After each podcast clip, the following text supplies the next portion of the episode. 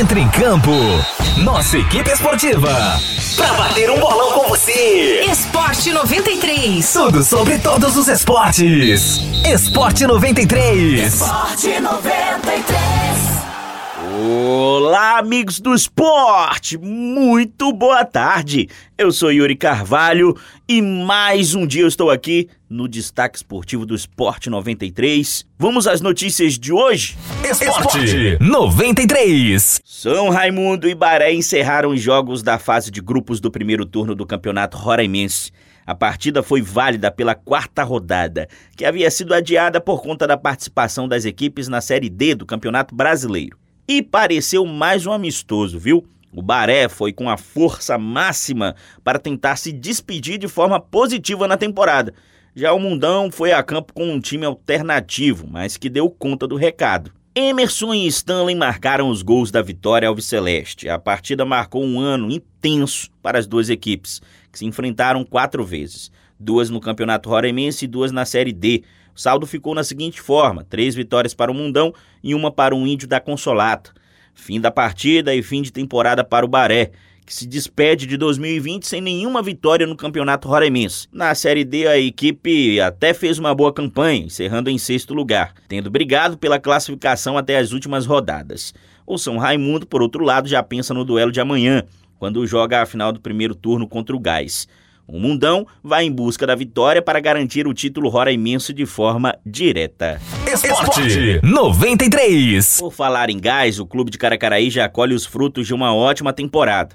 É que, como o adversário da final do primeiro turno será novamente o São Raimundo, o Leão Dourado já garantiu pelo menos o vice-campeonato estadual. Com esse feito, a equipe conquistou a vaga para a disputa da Série D pela primeira vez em sua história.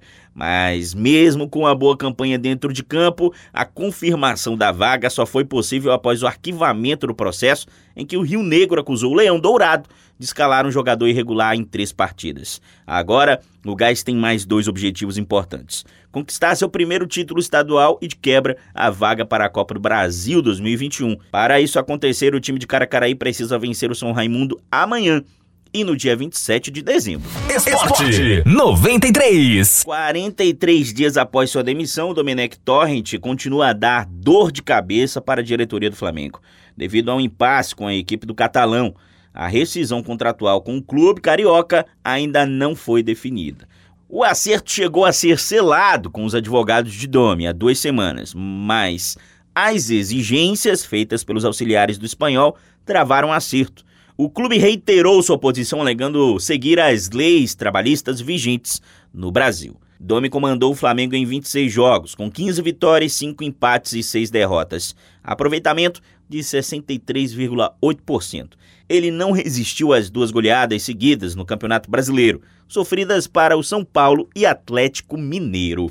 Esporte 93. Agora uma notícia ruim para o esporte brasileiro. A Corte Arbitral do Esporte manteve a punição de dois anos de suspensão por doping aplicada à judoca Rafaela Silva.